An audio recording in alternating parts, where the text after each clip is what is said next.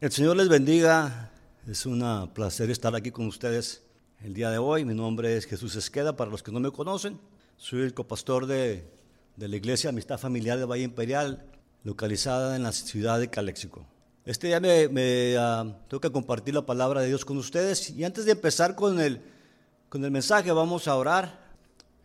Vamos a orar para empezar el mensaje. Señor, te damos gracias por lo bueno que eres con nosotros, Señor mío.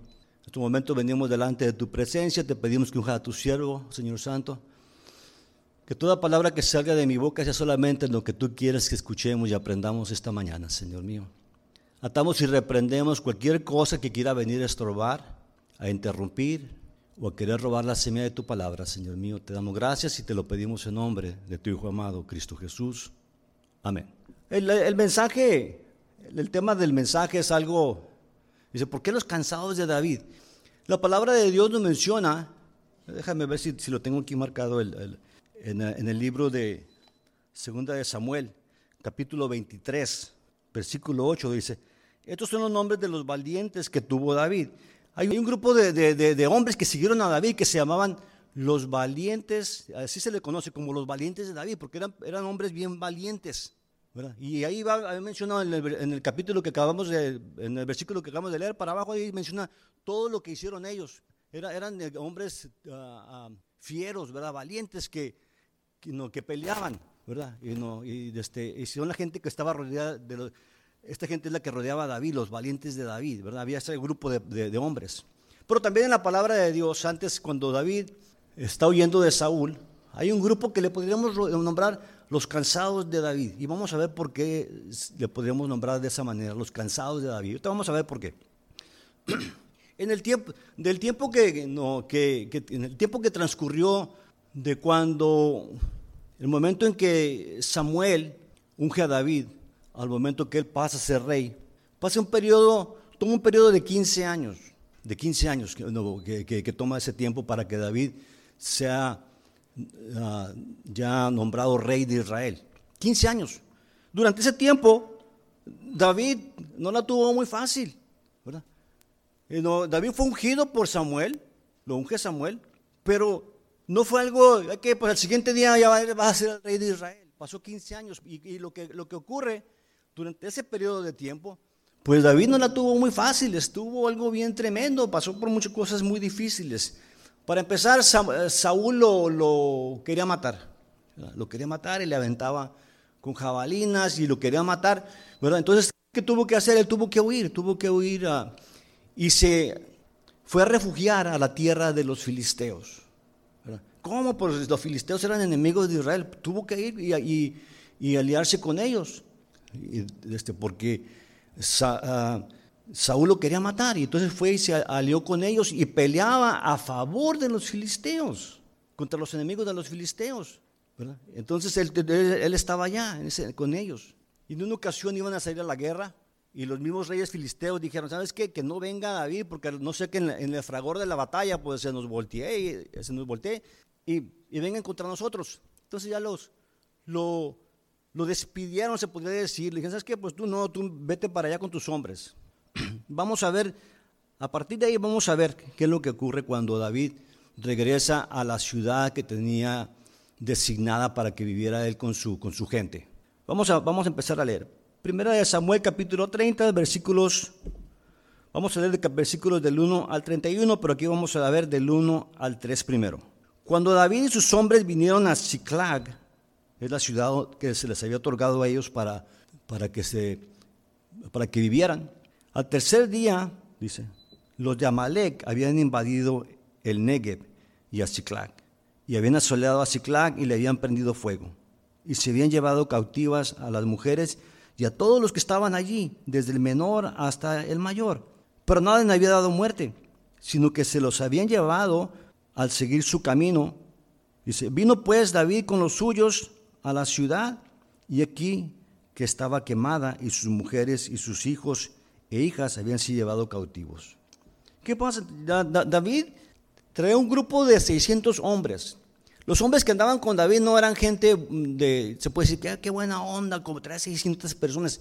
La gente que se le alió a David, la gente de los hebreos que, que, se le, que se fueron con David, Dice que todos los que andaban tenían problemas, tenían, ah, ah, andaban huyendo, angustiados, no, andaban angustiados y andaban con problemas. Entonces fueron, esta gente fue el grupo que fue y se le, uh, se, se, le unió a David. Para los 600 hombres no eran no, hombres que estaban contentos, ¿verdad? No, tenían, estaban huyendo, ¿verdad? No, no, menciona exactamente qué es lo que hacían, ¿verdad? Pero eh, no eran gente, eran gente que andaba huyendo también. Y se, le, y se van y se alían con David. Con David. Entonces, cuando regresan a la ciudad de Ciclac, después de que fueron despedidos por, los, reyes, eh, los reyes filisteos, que váyanse ustedes mejor para allá, porque no sea que se nos vayan a voltear, y luego en la batalla nos, nos, ah, ah, comienzan a pelear en contra de nosotros. Cuando llegan a la ciudad de Ciclac, dice que los de Amalek, los amalecitas, la habían invadido le habían quitado, le, habían agarrado despojos, le habían quemado la ciudad y se habían llevado a toda la gente que vive ahí.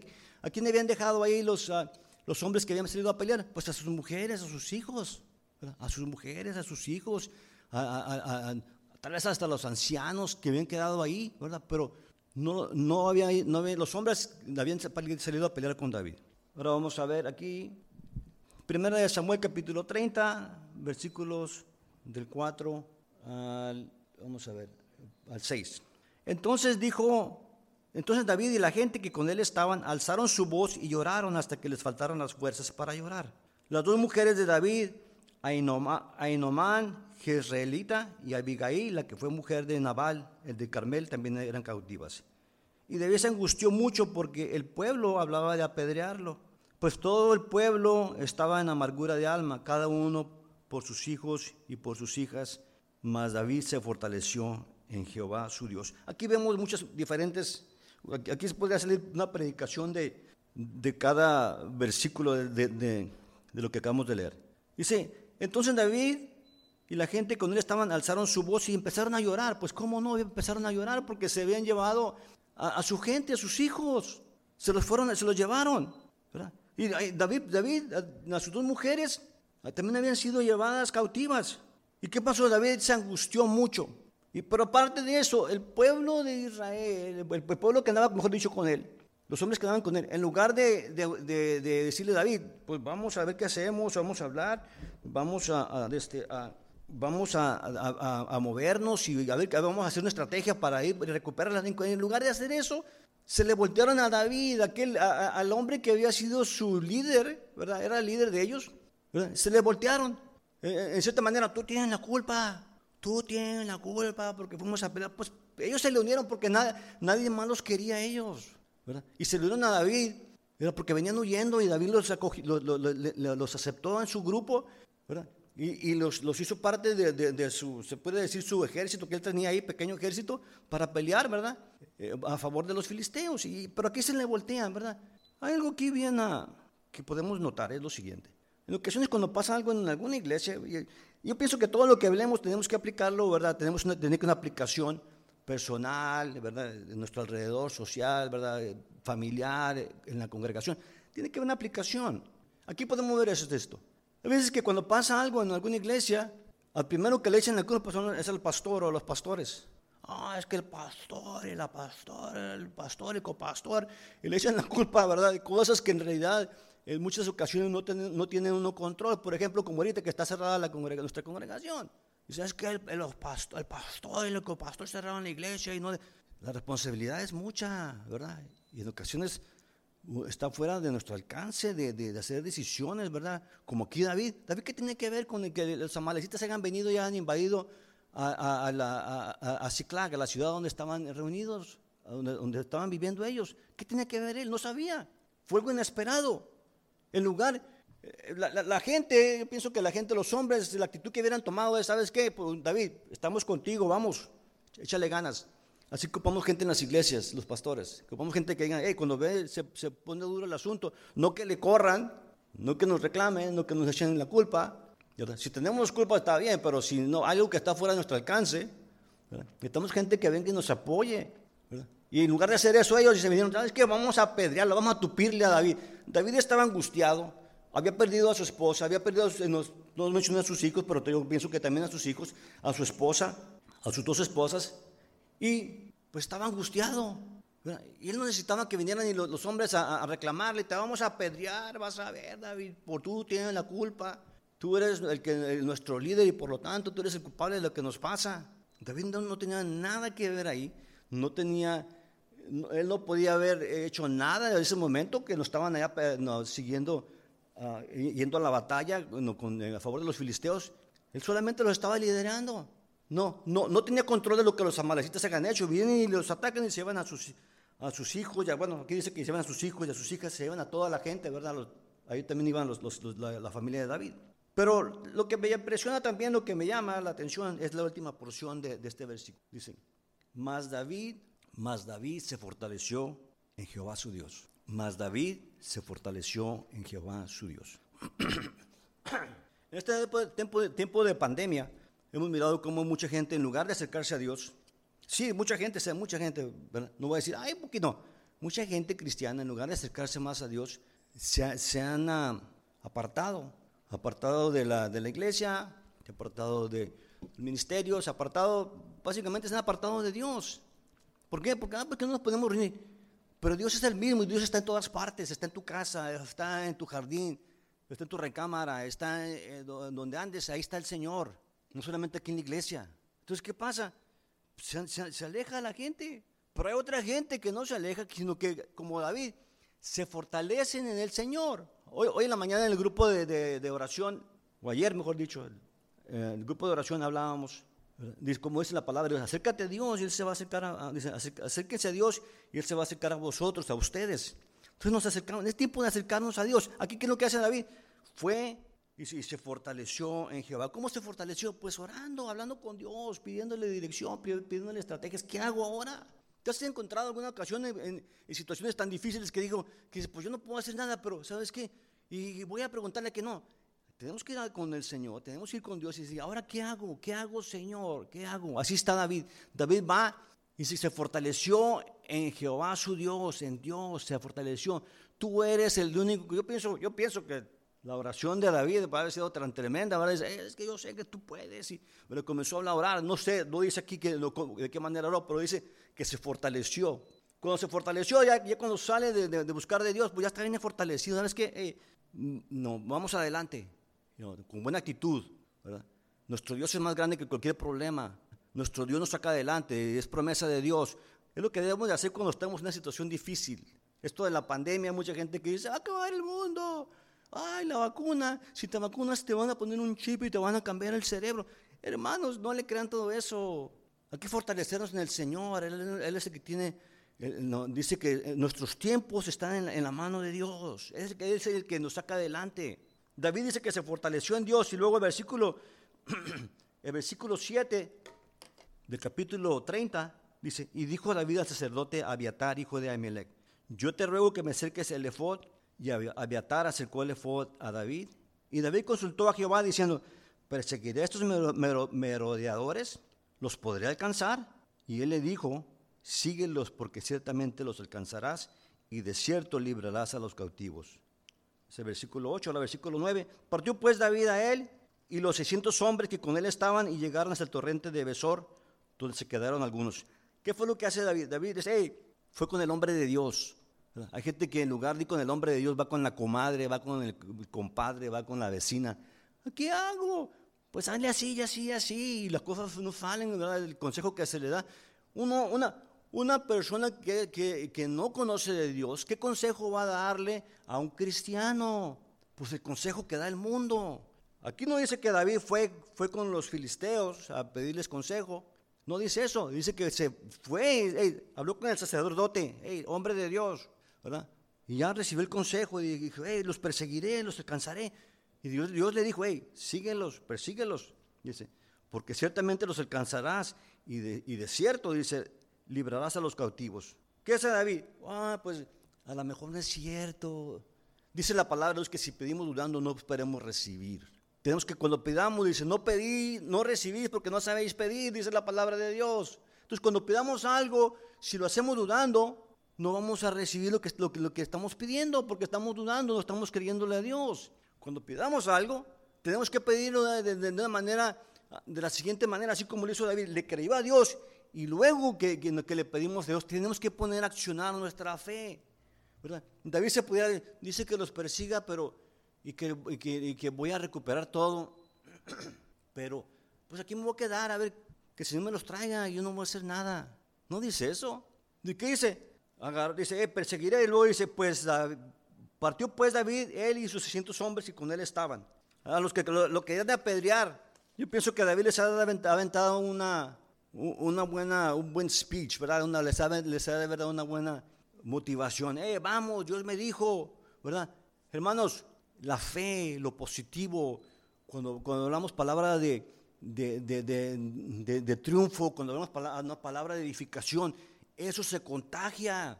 Si está hablando usted con alguien que es negativo, deje, deje, deje eso a un lado y de estar con lo negativo. Y la pandemia, oh, es que la pandemia no va a parar nunca. Deje eso a un lado. Es que allá y, salió, hablado con alguien, de, hablamos con, en, el, estudio, en el grupo de oración también de esto, de que hay gente que le cree más al YouTube. Salen personas ahí predicando o hablando que ni, ni sabe quiénes son. Dicen que, que son pastores de, alguna iglesia, pero no dicen de dónde, no dicen nada, nada más dicen, y no, y yo tuve un sueño y todo, y ahí están poniéndolo en... Hermanos, si usted no, que me está oyendo es parte de nuestro grupo, no ponga por favor sus videos de, de en amistosos o en, nuestro, en, nuestro ah, en nuestra página de internet, a veces que suben cosas y, ay, aquel pastor dijo que, que no, no ponga por favor, porque no saben. Por favor, no, no, si usted no está seguro de lo que está diciendo, no pongan ahí porque está contagiando a la demás gente y está trayendo cosas que no son de edificación para el pueblo. Suena, algo, algo, fuerte esto, pero a veces que ponen cosas, ay, gente que ni viene a la iglesia ya, ponen, ay, mira, es que aquel pastor de, de, de allá, de, Honduras o de Guatemala puso esto.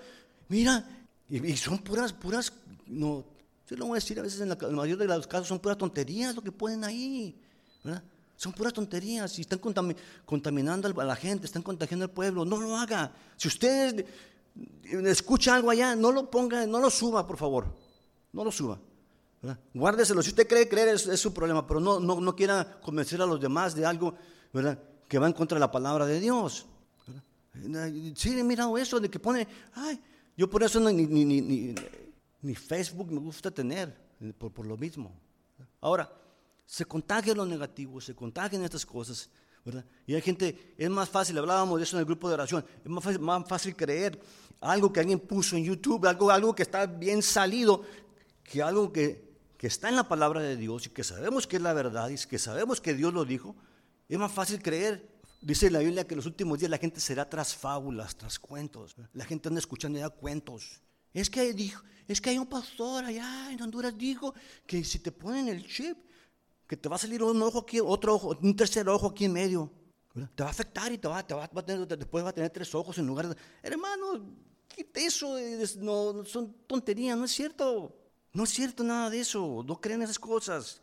Ah, lo que creen hacer, creen la palabra de Dios es lo que debemos de creer la palabra de Dios. Y por favor, con en buena onda, les, pido, por favor, yo les pido, ¿verdad? De mi cuenta, que como pastor de la iglesia, si, si mira un video por ahí y usted quiere creerlo, no lo suba a, nuestra, nuestras páginas, por favor, a nuestra página de, de, amistad, No, haya, no, lo pongan amistosos porque eso no es de nosotros, no es nuestro, ¿verdad? Y lo está saliendo ahí, la gente anda toda después, ay, es que la hermana puso eso. No lo ponga, por favor. Si usted quiere creer eso y quiere mandárselo allá a alguien más, está bien, pero no lo suba a nuestra página, por favor. Van a decir, ay, ¿para qué predica? ¿Para qué pone a predicar el Jesse? Capítulo, versículo, versículo 10. Y David siguió adelante con 400 hombres, porque se quedaron atrás 200, que cansados no pudieron pasar el torrente de Besor. Y hallaron en el campo a un hombre egipcio, el cual trajeron a David y le dieron pan. Y comió, y le dieron a beber agua. Le dieron también un pedazo de masa e higos secos y dos racimos de pasas. Y luego que comió, volvió en el espíritu porque no había comido pan ni bebido, ni bebido agua en tres días. En tres días y tres noches. ¿Qué pasa aquí? Van los 600 hombres, 200 no pudieron pasar el torrente de Besor. Yo pienso que el torrente ha sido como, como un arroyo muy fuerte, ¿verdad? no como un río tan grande como un río, pero como, como un arroyo fuerte. Y no pudieron pasar porque estaban cansados. Hermanos, Imagínense, si, imagínense, póngase usted en la situación de ellos. Las, las esposas, los hijos de ellos los habían llevado cautivos, se los habían llevado. Y al pasar al río, que dijeron, no, ¿sabes qué? Estoy muy cansado, ya no puedo. Oh, estoy bien cansado. Esa es, esa es una... También estaba considerando esto eh, cuando estaba eh, estudiando para este mensaje. Es, es, una enfermedad que está muy de moda, el cansancio. Ah, ¿Qué pasa? Estoy cansado, brother. ¿Por qué me ayudas, hermano? No, estoy bien cansado. Estás retirado, brother. No tienes nada que hacer. ¿Me ayudas? No, no puedo, estoy bien cansado. Estaba, estaba, estaba considerando, ah, considerando, algo esto del cansancio. Digo, pues es que como... Yo pienso que yo he sido bien acelerado del chamaco, bien acelerado. Bien acelerado. Esto del cansancio, pues...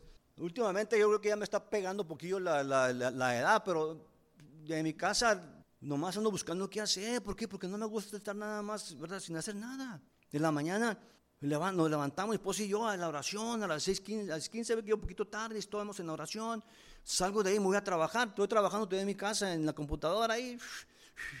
Estoy trabajando, salgo. El martes vengo para acá, recojo la ofrenda. Los que quieren traer la ofrenda, aquí estoy. ¿verdad? Estoy estudiando, estoy tomando cursos todavía, porque no me gusta estar sin hacer nada. Pues en la tarde me pongo a estudiar cursos, ¿sabes qué? estoy llevando cursos de teología, de, relacionados con la palabra de Dios, de evangelismo, de teología, de hermenéutica, de diferentes cosas, ¿verdad? Pero son estudios eh, formales, ¿no? Que estoy llevando. Pero la cosa es esta, de que estaba pensando, hay gente que le pega bien duro el cansancio. Estos hombres 200 dijeron, no, pues es que estamos bien cansados para ir a defender a nuestras esposas, a nuestras esposas, a nuestros hijos. El día de hoy hay gente en las iglesias, hay hombres que están bien cansados, madres que están bien cansadas para defender a sus hijos, para defender a sus familias, para defender a, la familia que se está perdiendo. ¿Y qué pasó? Oh, estoy bien cansado. van a ir a, cuando, cuando estaban, nos vamos a hablar pre-pandemia, cuando tenemos las reuniones pre-pandemia. Ahora es pre-pandemia, mid pandemia y post pandemia, yo creo que vamos a estar en esas esos, uh, tres etapas. Pre pandemia, antes de la pandemia, gente que no venía a la congregación. Los jueves un grupito de grupo, de gente que viene nada más y, los demás, bueno, ¿por qué no viniste? Es que estoy bien cansado, bro. Trabajé cuatro horas ahora. estoy cansado. El cansancio. Pero nosotros tenemos que pelear por nuestras esposas, nuestros hijos mujeres por sus esposos, pelear en la batalla, en la lucha espiritual, en la oración, en, buscar de Dios y tener, tener, tener esa, esa osadía para pelear por nuestras familias, por nuestros hijos. Hay gente que dice, oye, tu hijo, no, no, anda, no, no vas a, no vas a disciplinar, no, ya que hagan lo que quieras, es que es su, es problema. Yo no me voy a, estoy bien cansado, estoy bien cansado. 200 se quedaron atrás cansados. Y yo me puse a pensar, tanto valor tenían tenía sus esposas y sus hijos para ellos que, les ganó el cansancio. Miren, cuando estaba, cuando estaba hablando, y estaba hablando con mi esposa sobre esto.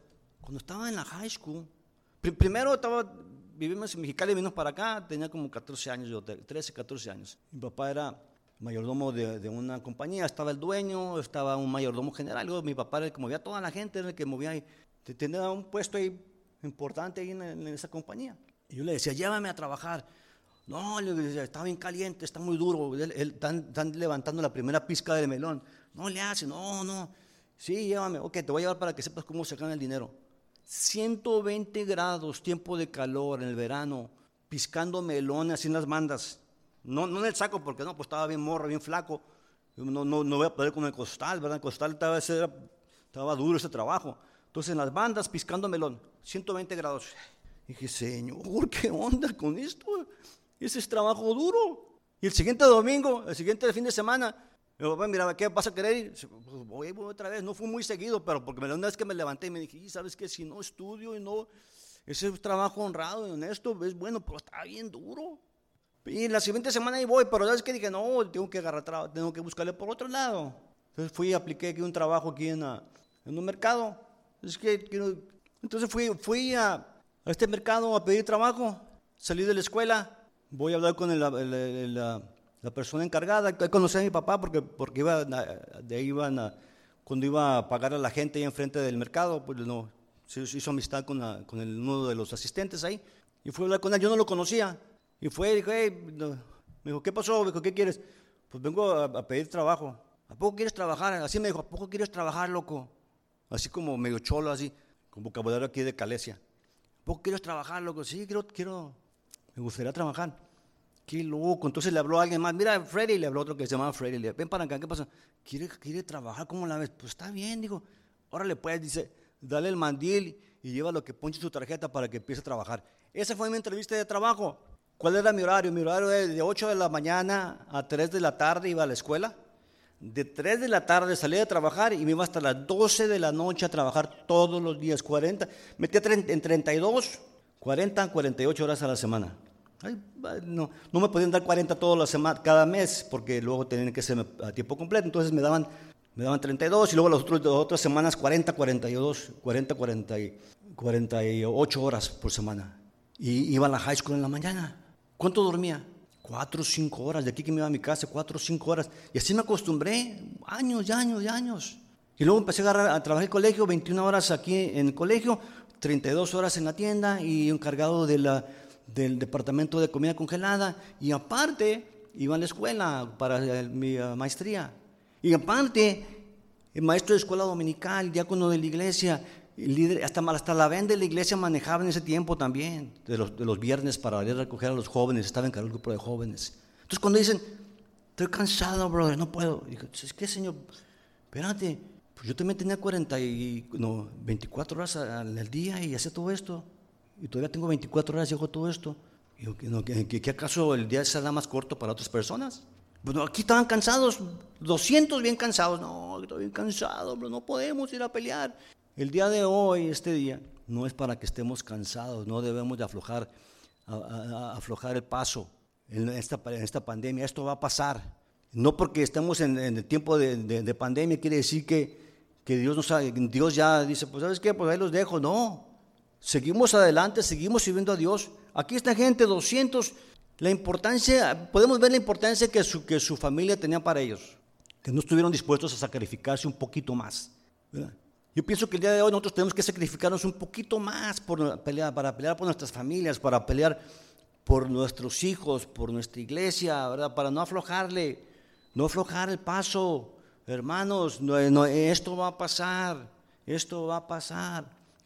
Estos, estos hombres, ya yo les había dicho, hey, van, a recuperar todo, pero tienen que, tienen que hacer su parte, tienen que ir a pelear. ¿Y qué pasa? 200 hombres se quedan rezagados. ¿Qué quiere decir la palabra rezagado? Rezagar, dejar atrás algo, atrasar, suspender por algún tiempo la ejecución de algo, separar las reses ennebles que no pueden seguir al rebaño, quedarse, básicamente quedarse atrás. 200 se rezagaron, quedaron atrás. ¿Por qué? Porque estoy bien cansado. Estamos cansaditos, 200, 200 cansados. Ok, quedamos. Estamos cansaditos. 200, no le seguimos. Vamos a esperar que pase todo ya, ya que abran la, iglesia. Resumo mi vida, mi vida cristiana. Ahorita es tiempo de, un receso espiritual, un rezagamiento espiritual, un año de rezagado espiritual.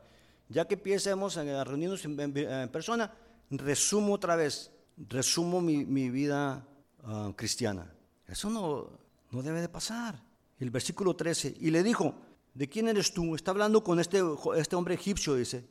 Eh, lo, lo, dejaron, lo dejó su amo, eh, los, uh, los amalecitas, su amo amalecita lo había dejado. Es que está enfermo, ay, que se quede, déjalo. Está enfermo, eh, no más no me han cargado con él que se quede. Entonces quedó tirado el egipcio, tres, tres, días y tres noches sin comer ni beber. Entonces viene David y hablan con él y, le dijo David, versículo 13, y le dijo David, ¿de quién eres tú ¿De dónde, y de dónde eres? Y respondió el joven egipcio, yo soy siervo de una malecita y me dejó mi amo. Hace, hoy hace tres días porque yo estaba yo enfermo. Pues hicimos una incursión a la parte del Negev y que es de los cereteos y de Judá y al Negev de Caleb y pusimos fuego a Ziklag. Está diciendo básicamente, pues nosotros fuimos, yo andaba con el grupo que fue y, le prendió fuego a la ciudad de ustedes, a la Ziklag. Y le dijo David, ¿me llevarás a, tú a esa tropa? Me dice, ¿me, ¿me puedes llevar con, los, con esa tropa, los que atacaron a Ciclag? Y él le dijo, el, egipcio le dijo, júrame por Dios que no me matarás ni me entregarás en mano de mi amo y yo te llevaré a esa gente. ¿Acaso Dios no, Dios no tiene control de todas las cosas? ¿Acaso Dios no, control, no, no, tiene, no tiene control de todo? O sea, no, no, no hay nada que pase sin, sin que Dios no, primeramente lo, permita. En este caso, ¿cuáles son las posibilidades de que un hombre egipcio que andaba con este grupo hubiera quedado en el mismo camino donde iba David para que le diera información dónde estaban los enemigos de, los amalecitas? Entonces este, este, este hombre le dice, yo te llevo con ellos, pero, pero me tienes que, aquí le dice, me vas a jurar que no me vas a matar, que no me vas a hacer nada, si te los entrego, me, vas a, a dejar vivir. Versículo, versículo 16. Lo llevó pues y aquí que estaban derramados sobre toda aquella tierra, comiendo y bebiendo y haciendo fiesta.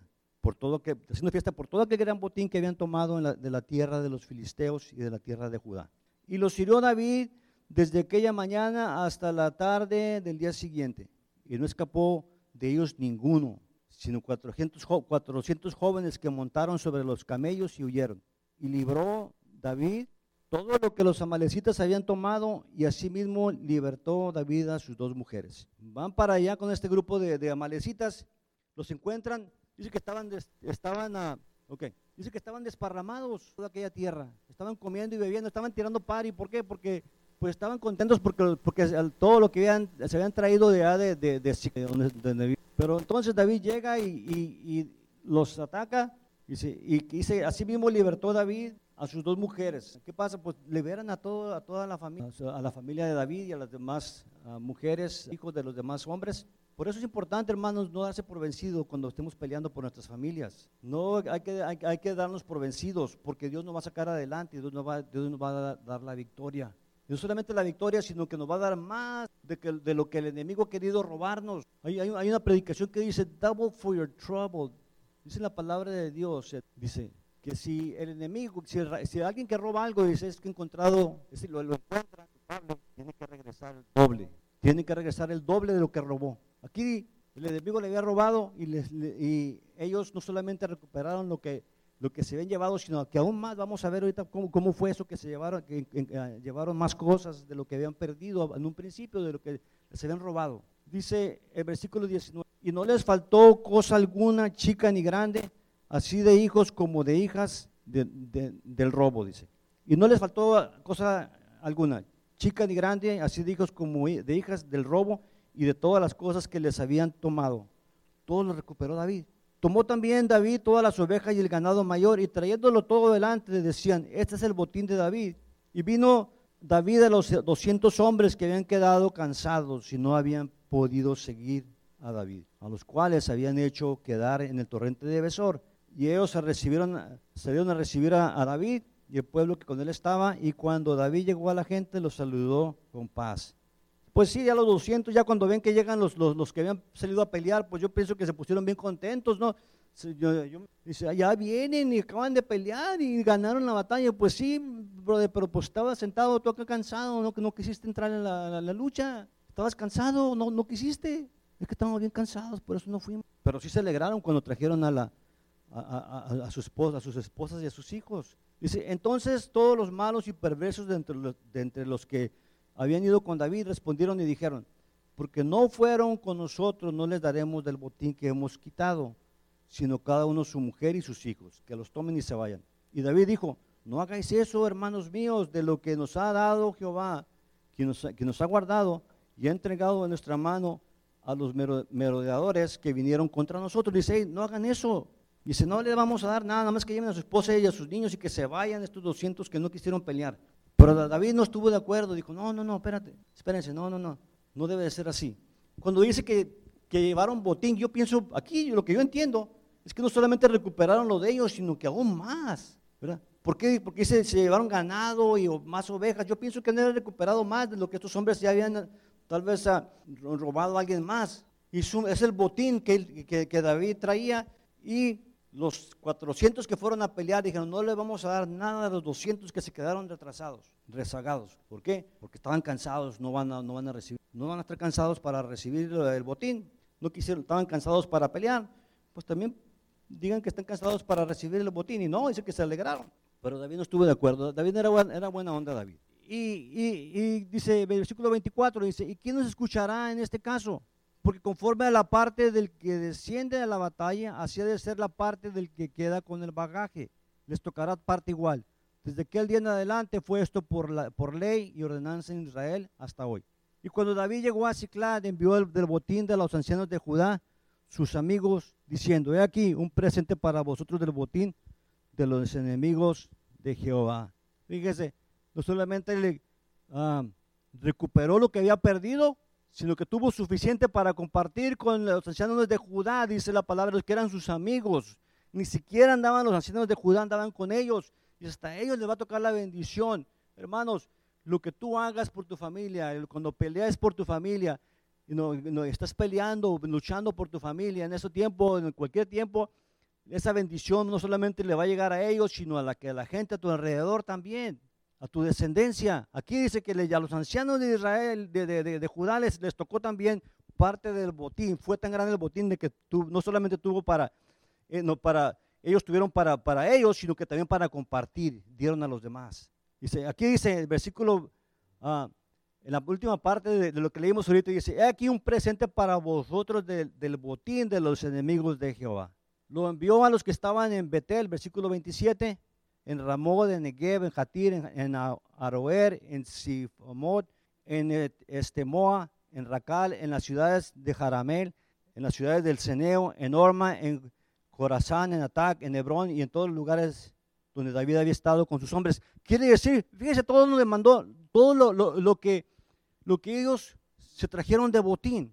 No solamente aquí ha sido un botín demasiado grande porque lo pudieron compartir con diferentes, en diferentes ciudades, con diferentes, con los ancianos de Israel, de Judá, dice la palabra de Dios. Qué tremendo, qué tremendo. Ahorita no es el tiempo de aflojar nuestra, de estar cansados, de decir, pues no, es que, yo es que ya me cansé, es que tengo mucho que hacer. No tenemos mucho que hacer, hermanos. Sabes que muchos no están trabajando, no están trabajando. Entonces, ¿qué hacemos? Es que, no sabes, me estoy bien ocupado. ¿De, ¿Haciendo qué? Es el tiempo de meternos a buscar más de Dios, orar al Señor, de pelear por nuestra familia en la lucha espiritual, estar orando, estar, estar buscando de Dios, estar creciendo en la palabra, estar en la brecha orando por los demás. No es tiempo ahorita de aflojar, de quedarnos del otro lado del torrente de Sicor, allá del otro lado, allá para, porque estamos cansados, quedarnos allá de, a descansar. No es tiempo de hacer eso, sino es tiempo de salir adelante, de buscar más de Dios, de crecer, de, alimentarnos espiritualmente. Aquí dice que Dios le dio no solamente lo que se habían llevado los, amalecitas, cuando predican acerca veces de, esto, a veces que dicen te va a dar el doble por no importa por lo que estés pasando el día de hoy, no es tiempo de descansar, no es tiempo de aflojar, aflojar en, nuestra relación con el Señor, sino al contrario, es tiempo de, nosotros de tomar, eh, de, pararnos, dice, eh, y, dice que la palabra es que somos más que victoriosos en Cristo Jesús, de estar orando, de estar ayunando, de estar buscando de parte de Dios. Porque acuérdense, lo que voy a decir es lo siguiente, según la prueba, el tamaño de la prueba, es el tamaño de la bendición que Dios nos va a dar. ¿Escucharon eso? Mientras más grande es la prueba, más grande es la lucha, más grande va a ser la victoria en nuestras vidas. Más grande, más grande va a ser la victoria en nuestras familias. Más grande va a ser la victoria en la congregación. Más grande va a ser la victoria que vamos a tener. Y no solamente vamos a ver cómo el Señor, ¿verdad? Aquel problema, aquella situación que, que había en nuestras vidas, que parecía algo que no podíamos nosotros sobrellevar, que no podíamos luchar contra eso, vamos a ver cómo el Señor, el Señor mismo nos va a ayudar a que tengamos esa victoria. No es tiempo de descansar, hermanos, ahorita. Dice, hey, aquí 200 se quedaron descansando y 400 siguieron peleando. Hermanos, suena algo muy similar a lo que está pasando en las iglesias. 200 descansan y 400 pelean. Yo pienso que aquí son, eh, en las iglesias son menos, yo creo, los que están peleando. Los que están descansando son más. No es el tiempo.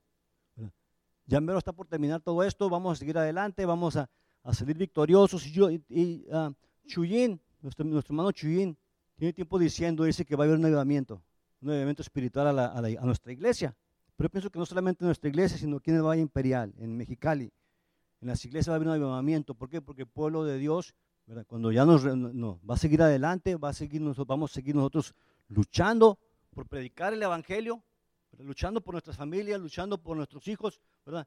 Y vamos a ver cómo Dios la bendición de Dios que viene sobre nuestras vidas, sobre la vida de nuestros hijos, sobre la vida de nuestra descendencia y sobre la vida, y, también va a venir bendición sobre nuestras congregaciones. Hermanos, no la aflojen, no la aflojen, sigan adelante, ánimo, ¿verdad? no sea como uno de los 200, mejor sea uno, como uno de los 400. Yo pienso que todos nos podemos preguntar el día de hoy, si yo estuviera ahí con David, ¿de qué grupo sería? ¿De los que me se quedaron del otro lado del torrente, del, arroyo este, o de los que salieron a pelear? La respuesta a esta pregunta solamente usted la sabe. No quiero terminar el mensaje de, hoy sin hacer una invitación. Si usted que me está escuchando nunca le ha pedido al Señor, al Señor Jesucristo, que entre en su corazón y sea el Señor de su vida, si quiere hacerlo el día de hoy, vamos, a tomar tiempo para hacerlo. Si usted ha sido, es, uno de ah, como uno de los 200 que se, está cansado y ya, ya, ya ha descuidado su caminar con el Señor, por la situación de lo que está pasando, lo, que sea, este día también usted puede hacer, puede rededicar su vida al Señor, puede empezar otra vez, ¿verdad? A, a su caminar cercano con Dios. Primero voy a orar por los hermanos que se han enfriado, se han alejado, algunos tal vez hasta han reincidido, han regresado al mundo. Y voy a orar también por aquellos que quieren aceptar al Señor como su Salvador. Primero vamos a orar por los hermanos que quieran rededicar su vida. Señor, te damos gracias por lo bueno que eres con nosotros. Venimos delante de tu presencia, Señor mío. En estos momentos, Señor Santo, te pido por todos los hermanos que por alguna razón se han enfriado, se han alejado de, ti, Señor mío, han, han dejado de caminar contigo, Señor mío. O tal vez se han desanimado por todo lo que está pasando, ha pasado, Señor mío. Se han desanimado y han, como estos 200 hombres, se han quedado del otro lado del torrente. Te pido por ellos este día, Señor mío. Señor Santo, en estos momentos tócalos, Señor mío, que ellos puedan rededicar su vida a ti, Señor mío, para que puedan empezar otra vez a caminar contigo, Señor Santo, de una manera cercana. Y si usted quiere aceptar a Jesús como su Salvador este día, solamente haga esta oración juntamente conmigo. Señor Jesús, reconozco que soy pecador reconozco que he vivido mi vida apartado o apartada de ti. Este día te pido que me perdones de todos mis pecados, Señor mío. Que me limpies de toda maldad, Señor Santo, con tu sangre preciosa, Señor mío. En estos momentos te acepto como el Señor de mi vida y te pido, Señor mío, que entres a mi corazón y mores ahí, Señor mío. Te doy gracias porque sé que tú me has escuchado, Señor mío, y ahora moras en mi corazón. Amén. Si usted ha hecho esa oración, ha aceptado a Jesús como su Salvador, dice la palabra de Dios que su nombre está escrito, ha sido escrito en el libro de la vida. ¿Qué pasa en la vida? ¿Qué, quiere decir eso? De la vida eterna. Y luego dice la palabra de Dios que los ángeles en el cielo hacen una celebración, están haciendo una celebración porque, porque usted ha aceptado a Jesús como su Salvador. Los felicito y les quiero decir algo, que es la mejor decisión, si usted aceptó a Jesús como su Salvador esta mañana, es la mejor decisión que usted ha hecho Ah, y hará en toda su vida. Eso se lo aseguro. Dios los bendiga. Seguimos adelante, seguimos sirviendo al Señor. Y ya mero, ya mero, ya mero terminamos con esto, ¿verdad? Esta situación de la pandemia, ¿verdad? Pero mientras esto pasa, les digo lo que decía el apóstol Pablo: regocijaos en el Señor siempre. Y otra vez os digo, regocijaos. El Señor les bendiga.